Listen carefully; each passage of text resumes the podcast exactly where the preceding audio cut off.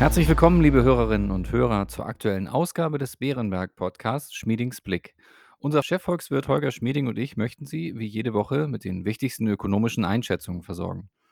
In der heutigen Folge blicken wir auf das wirtschaftliche und politische Geschehen am Immobilienmarkt. Als Gast begrüße ich heute Ken Zipse. Er verantwortet den Bereich Real Estate bei Bärenberg und unterstützt Kunden bei allen Fragen rund um die Kapitalanlageimmobilie.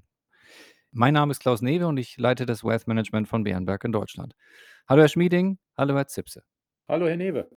Hallo Herr Newe. Herr Schmieding, die Notenbanken haben die Zinswende eingeläutet und die Inflation droht dauerhaft hoch zu bleiben. Damit gewinnt die Diskussion über Effekte in der Immobilienbranche an Fahrt. Darf ich Sie um Ihre Einschätzung bitten? Ja, gerne. Ich hoffe, dass die Inflation nicht dauerhaft so hoch bleibt wie jetzt. Sie wird sicherlich im Laufe des kommenden Jahres, vielleicht ab Herbst diesen Jahres, spürbar zurückgehen, aber sie wird doch höher bleiben auf längere Sicht, als wir das in den letzten 15 Jahren gewohnt waren. Deshalb gehen die Notenbanken bei den Zinsen nach oben und zwar wahrscheinlich zunächst einmal recht aggressiv. Die Europäische Zentralbank hat ja klar gemacht, im Juli kommen 25 Basispunkte, im September wahrscheinlich nochmal 50 Basispunkte, also ein halber Prozentpunkt und vielleicht im Dezember nochmal ein Viertelprozentpunkt obendrauf.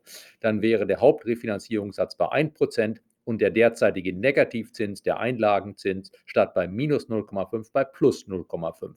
Aber für mehr dürfte es bei der EZB wohl nicht reichen. Vielleicht hört sie auch schon einen Viertelprozentpunkt vorher auf, denn uns steht ja leider, wie letzte Woche besprochen, eine hoffentlich milde, aber doch Rezession ins Haus.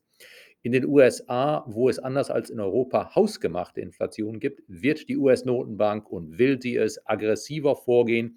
Da könnte es gut sein, dass Anfang nächsten Jahres der Notenbankzins bei 3,5, vielleicht sogar bei 3,75 landet. Aber da auch die USA wohl eine Rezession vor sich haben, auch dort hoffentlich mild, dürfte dann in der zweiten Hälfte des kommenden Jahres in den USA es mit den Notenbankzinsen wieder nach unten gehen, während die EZB vermutlich auf ihrem niedrigen Niveau verharrt. Für die Marktzinsen heißt das wir haben ja einen kräftigen Anstieg gesehen in diesem Jahr. Ich denke, dass es vorläufig eher seitwärts geht mit den Zinsen, weil ja eine Rezession kein gutes Umfeld ist für höhere Renditen, dass dann aber nach Ende der Rezession, ich hoffe so ab Mitte nächsten Jahres, dann die Zinsen auch am Markt wieder sichtbar anziehen werden über das jetzt erreichte Niveau hinaus. Herr Zipse, ergänzend zu Herrn Schmieding, gibt es weitere Faktoren, die den Immobilienmarkt beeinflussen?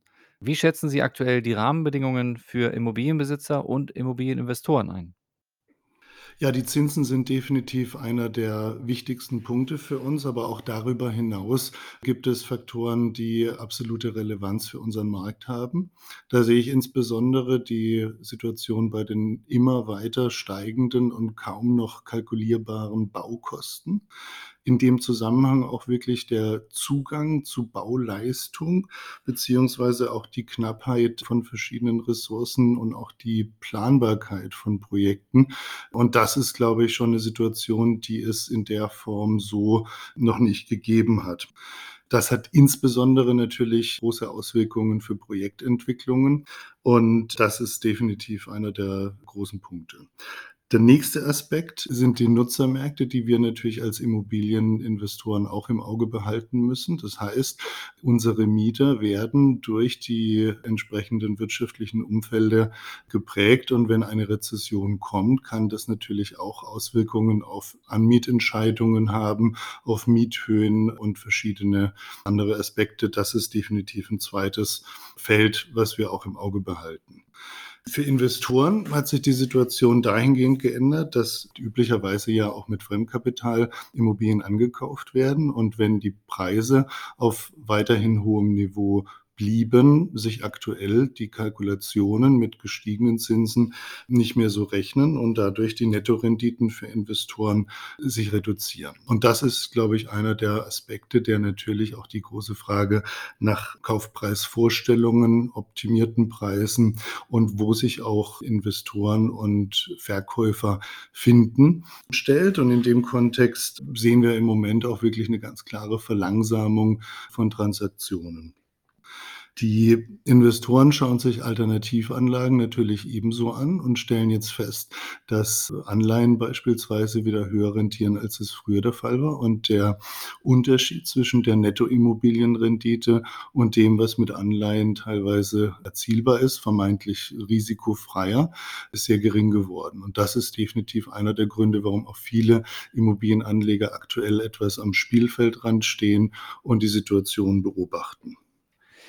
Immobilie steht ja für Gebäude oder Grundstücke. Wenn wir darüber sprechen, hilft es sicherlich, zwischen den Teilsegmenten des Immobilienmarktes zu differenzieren.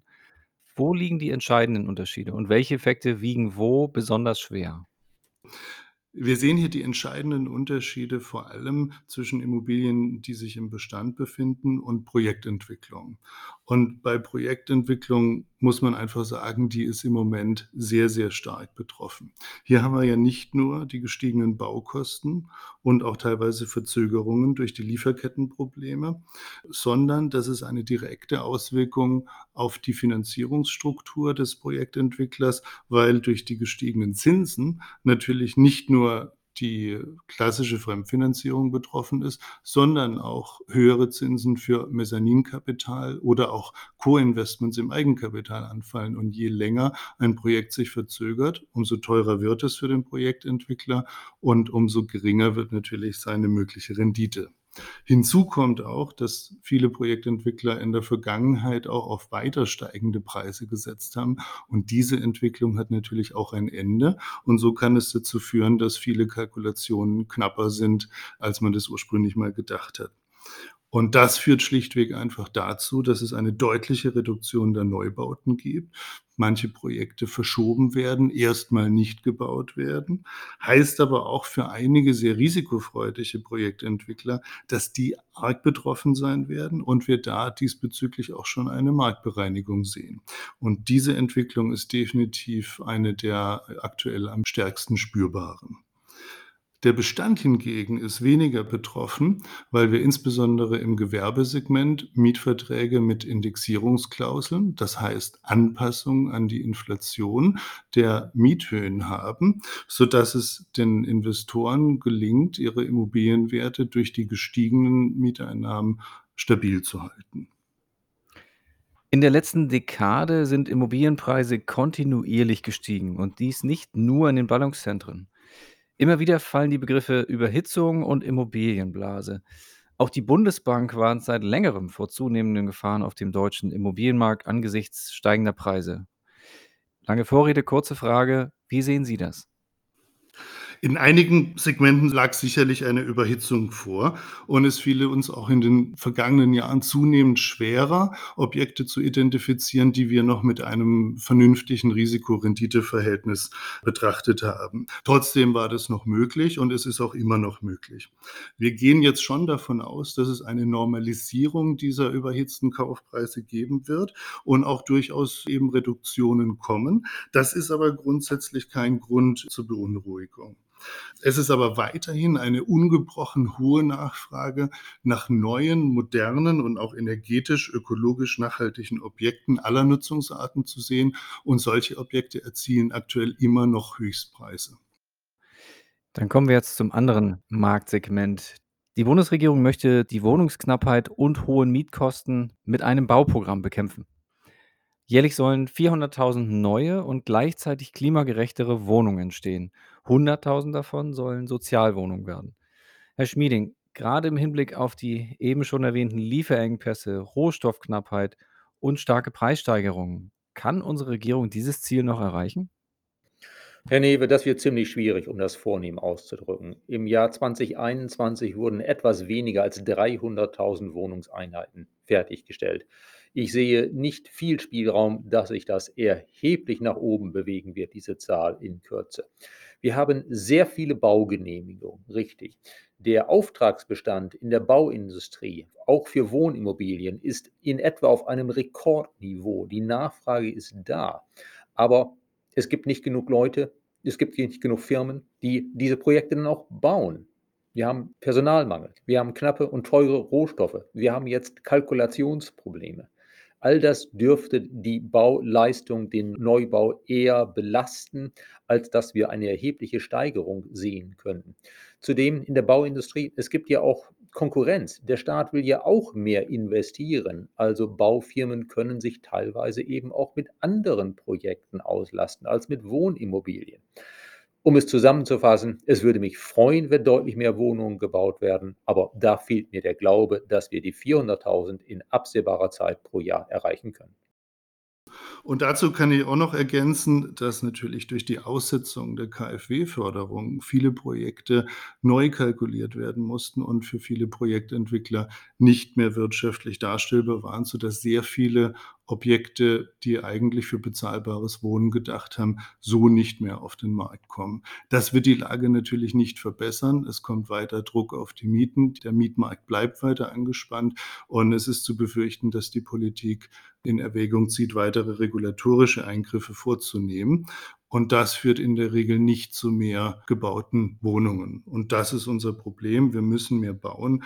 Das muss sich in angemessenem Rahmen für Projektentwickler lohnen. Und hier ist die Politik gefordert. Vielen Dank, Herr Zipse. Dann habe ich gleich die nächste Frage für Sie. Büroimmobilien sind Arbeitsplatz und Wirkungsstätte für rund 15 Millionen Beschäftigte in Deutschland und prägend für Wirtschaftsstandorte. Inwiefern hat sich das Pandemiegeschehen und die erhöhte Homeoffice-Quote auf den Büroimmobilienmarkt ausgewirkt? Die Diskussion ist definitiv in aller Munde. Wir sind trotzdem weiter positiv für das Segment Büroimmobilie. Es wird weiterhin eine steigende Bürobeschäftigtenquote geben und Objekte mit flexiblen Flächenkonzepten, die auch Modern Office Strukturen ermöglichen, werden da nachhaltig eine wichtige Rolle für uns spielen.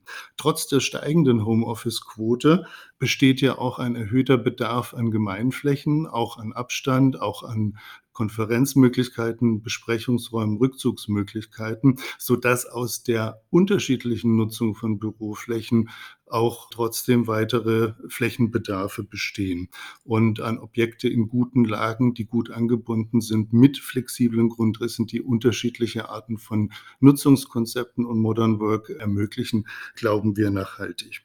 Die reduzierte Bautätigkeit, die ja jetzt auch schon mehrfach skizziert worden ist, wird auch dafür sorgen, dass relativ die Kosten eben für Konkurrenzprodukte auch zu Bestandsobjekten steigen und deren Attraktivität auch weiter erhöhen. Vielen Dank. Wir kommen zum Ende der Ausgabe und deshalb würde ich Sie, Herr Zipse, um eine letzte Einschätzung bitten. Welche wichtigen Aspekte sollten wir heute mitnehmen? Also ein Aspekt, den ich einfach glaube, der, der eine wichtige Rolle spielt, ist, dass ein 3,5% Zinsniveau auf zehn Jahre aktuell noch keine Katastrophe ist, sondern im historischen Kontext ja des Öfteren schon vorkam beziehungsweise übertroffen wurde. Das muss man einfach auch mal sagen. Wir haben uns in einer ganz besonderen Situation befunden.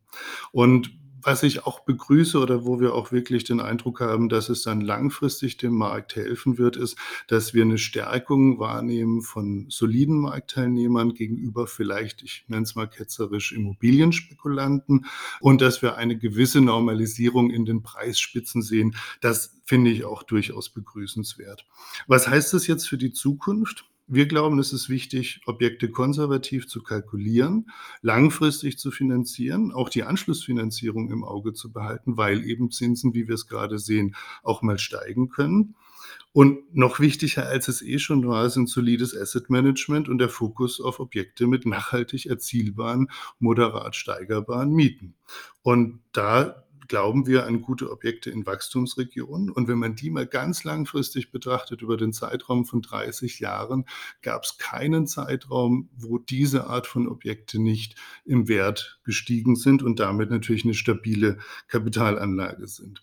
Trotzdem hat sich das Umfeld für Immobilieninvestitionen ein Stück verändert und die unglaubliche Boomphase der letzten zehn Jahre ist erstmal vorbei. Wir haben da trotzdem einen positiven Ausblick drauf und ich hatte gestern das Vergnügen, mit einem sehr geschätzten Marktteilnehmer zu sprechen, der sagte, ja, weißt du, wir werden einfach für unser Geld wieder mehr arbeiten müssen. Und da waren wir uns dann auch einig, davor haben wir keine Angst. Vielen Dank, meine Herren, an Sie beide. Ich danke Ihnen für die heutigen Einschätzungen. Gerne, Herr Newe. Sehr gern. Damit verabschieden wir uns von Ihnen, liebe Hörerinnen und Hörer. Vielen Dank für Ihr Interesse. Wir hoffen, es hat Ihnen gefallen. Falls ja, empfehlen Sie uns gerne weiter. Und wenn Sie Fragen oder Anregungen haben, schreiben Sie uns gerne eine E-Mail an schmiedingsblick.beerenberg.de. Bleiben Sie gesund und bis kommende Woche.